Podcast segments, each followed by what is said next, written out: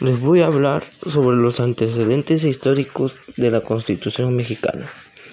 Las constituciones mexicanas durante la colonia, el pueblo mexicano se regió por posiciones que se imponían desde España. Los naturales de la Nueva España estaban sometidos y no se les reconocía personal jurídico. Al mismo tiempo, a las ideas de la Ilustración con su ideología democrática.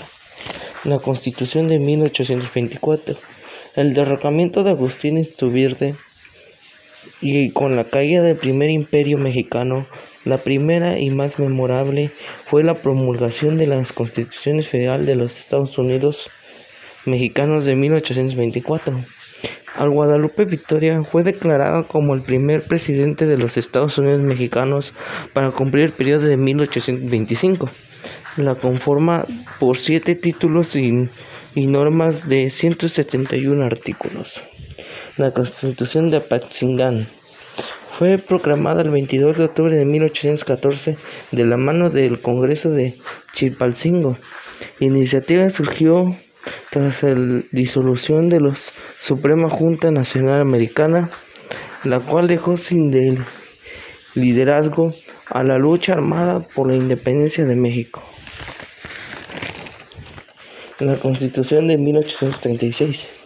Las leyes constitucionales de la República Mexicana o del régimen centralista de 1836 la primera etapa se realizó de forma moderada y su estrategia fue eliminar cualquier postura reformista para establecer una nueva constitución.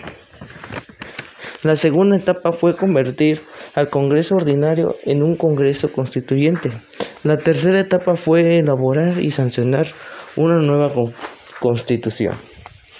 La Constitución de 1857. Constitución Política de la República Mexicana de 1857 fue una constitución de ideología literal.